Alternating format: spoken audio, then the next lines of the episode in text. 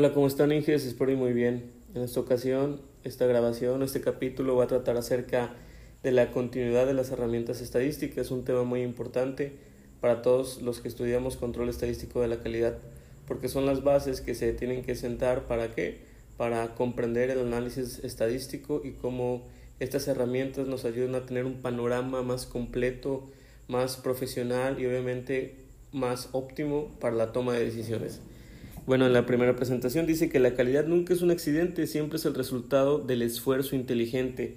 Hay que puntualizar que ellos hablan de un esfuerzo inteligente como la suma de todas esas operaciones, de todas esas decisiones en las cuales se trata de juntar la mayor cantidad de información, analizarla de la manera más óptima y como lo comentamos en un principio, tomar la decisión adecuada. Las herramientas que en esta ocasión eh, platicaremos es el histograma. ¿Y qué cosa es el histograma? ¿Y para qué nos ayuda el histograma? Pues el histograma muestra valores de una medida y la frecuencia con que ocurre cada valor. Estas lecturas este, nos dan el estadístico de qué es lo que está ocurriendo con mayor frecuencia, así como las variaciones en las medidas. Recuerden que el enemigo de la calidad es la variación. Al tener un procedimiento o un proceso que tenga una variación alta o una variación que sea frecuente, esto nos indica que no hay uniformidad y el momento de no haber uniformidad en un proceso, pues caemos en que el proceso no es estable y eso nos da resultado, nos da como resultado que el proceso no sea de calidad. ¿Y que le llamamos que un proceso no sea de calidad? Es aquel que no cumpla con la uniformidad establecida en un proceso. Con el histograma es posible calcular estadísticas descriptivas como las desviaciones promedio y la desviación estándar. Recuerden que la desviación estándar es un sinónimo de que nuestro proceso tiene variación. Además, esta gráfica o el histograma nos permite, nos permite ver la distribución que se está formando.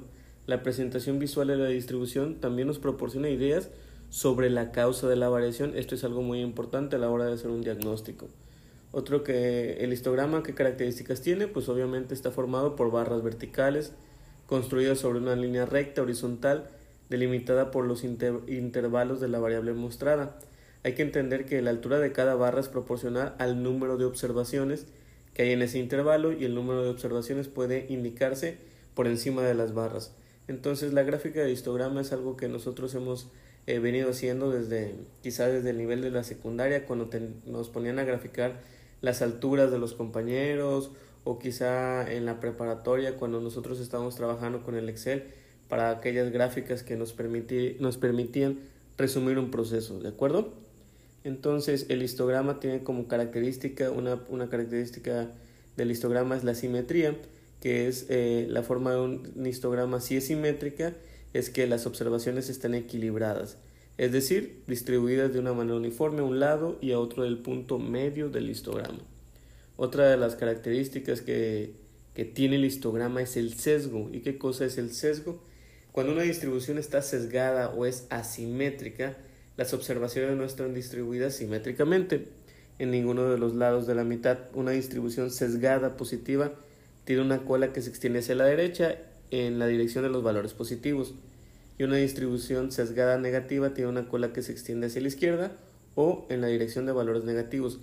¿Qué nos está diciendo el sesgo? El sesgo es una característica del histograma que nos dice hacia dónde se están cargando los datos.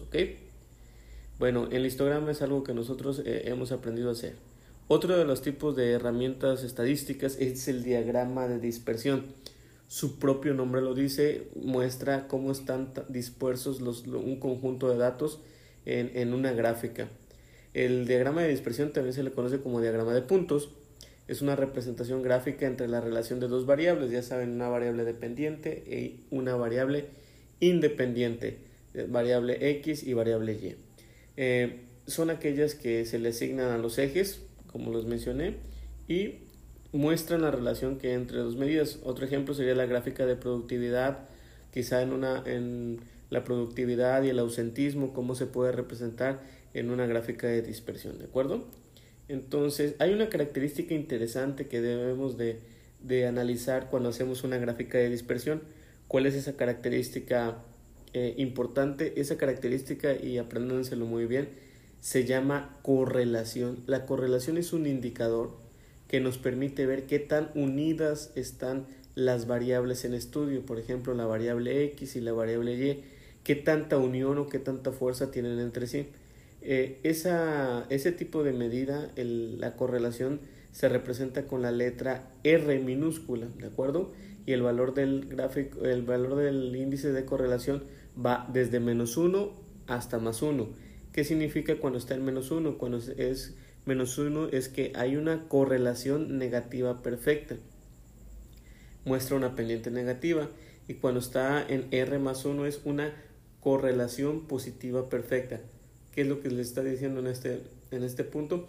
Es que una variable responde completamente a lo que la otra variable está pasando. Por ejemplo, si la variable x eh, supongamos que es la cantidad de lluvia que está cayendo en un determinado mes y la variable y es la, el crecimiento del pasto eh, en el campo, pues obviamente sabemos que hay una relación muy, muy estrecha entre si llueve y que crece el pasto, el pasto, perdón, pero no hay una relación que en la que llueva y la cantidad, no sé, quizá la cantidad de partidos que, que un equipo de fútbol gane, pues eso no tiene una relación, eso se puede decir que es algo negativo. En el, en el diagrama de dispersión nos ayuda para hacer el cálculo de qué, tanto, qué tanta relación tienen las variables de estudio. Y por eso es la correlación cero es la que no tiene, es una correlación eh, que no hay nada, no tiene una, no hay relación entre las variables, una relación débil o una relación fuerte. Por eso es importante que nosotros aprendamos a calcular los coeficientes de correlación, ¿de acuerdo? Y los coeficientes de correlación se, se realizan mediante una fórmula, la fórmula de R que, que están en sus apuntes, ¿ok? A la otra fórmula que nosotros, perdón, la otra herramienta estadística para ver la representación de los datos o, el análisis estadístico es la estratificación. ¿Y qué cosa es la estratificación? Bueno, estratificación viene de estratos y que son estratos es la división con la que nosotros podemos eh, aplicar a un conjunto de datos, ¿ok? Y consiste en analizar problemas, fallas, quejas o datos, clasificándolos de acuerdo con los factores que pueden influir en la magnitud de los mismos, ¿de acuerdo? Entonces, si partimos del principio de Pareto que existen unos cuantos problemas vitales que son originados por causas clave, ya saben el 80-20, eh, resulta necesario identificarlos mediante análisis adecuados y para estos análisis adecuados existe la estratificación. ¿ok? Estratificar es analizar problemas, fallas, quejas o datos clasificándolos o agrupándolos de acuerdo con los factores que se cree que pueden influir en la magnitud. Es una técnica que utiliza la combinación de, otras herramientas o otros datos y el objetivo preciso es aislar la causa de los problemas identificando el grado de influencia de ciertos factores en el resultado del proceso. Ok, entonces si ustedes recuerdan que en el Ishikawa teníamos las 6M, que son materiales, métodos, maquinaria, medio ambiente, mano de obra, mediciones, eh, nosotros aquí también esos son estratos, ¿de acuerdo?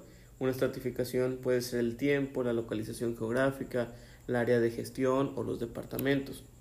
Y la estratificación recordemos que consiste en la división de los datos disponibles en un subconjunto en principios más homogéneos. ¿Ok? Esto lo podemos utilizar, la estratificación quizá nosotros la podemos combinar con la hoja de verificación. Ya saben que la hoja de verificación también permite eh, saber, lo divides por estratos, por ejemplo, cómo rechazas una pieza, porque quizá porque esté muy porosa o porque tenga esté más llenado de lo normal o el maquinado no está bien o el molde utilizado no era el adecuado o quizá también sea un error de ensamble. Entonces lo importante aquí es estratificar para saber dónde está ocurriendo con mayor frecuencia el problema, ¿ok?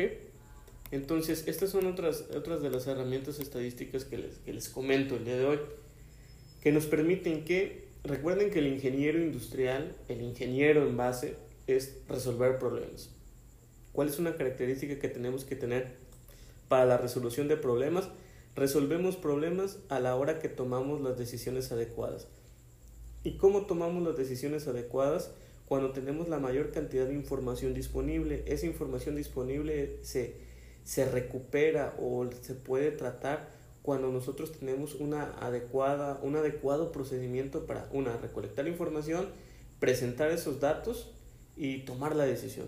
Recuerden, Inges, que ustedes están estudiando para eso, para tener el análisis o la capacidad de tomar datos, de tomar información y de tomar decisiones en el menor tiempo para la solución de un problema. Bueno, entonces hasta aquí es este, este episodio de las herramientas estadísticas, los tipos que hablamos el día de hoy y cómo nos ayudan para nuestro futuro profesional. Cualquier eh, duda, estamos a sus órdenes. Que tengan bonito día. Saludos.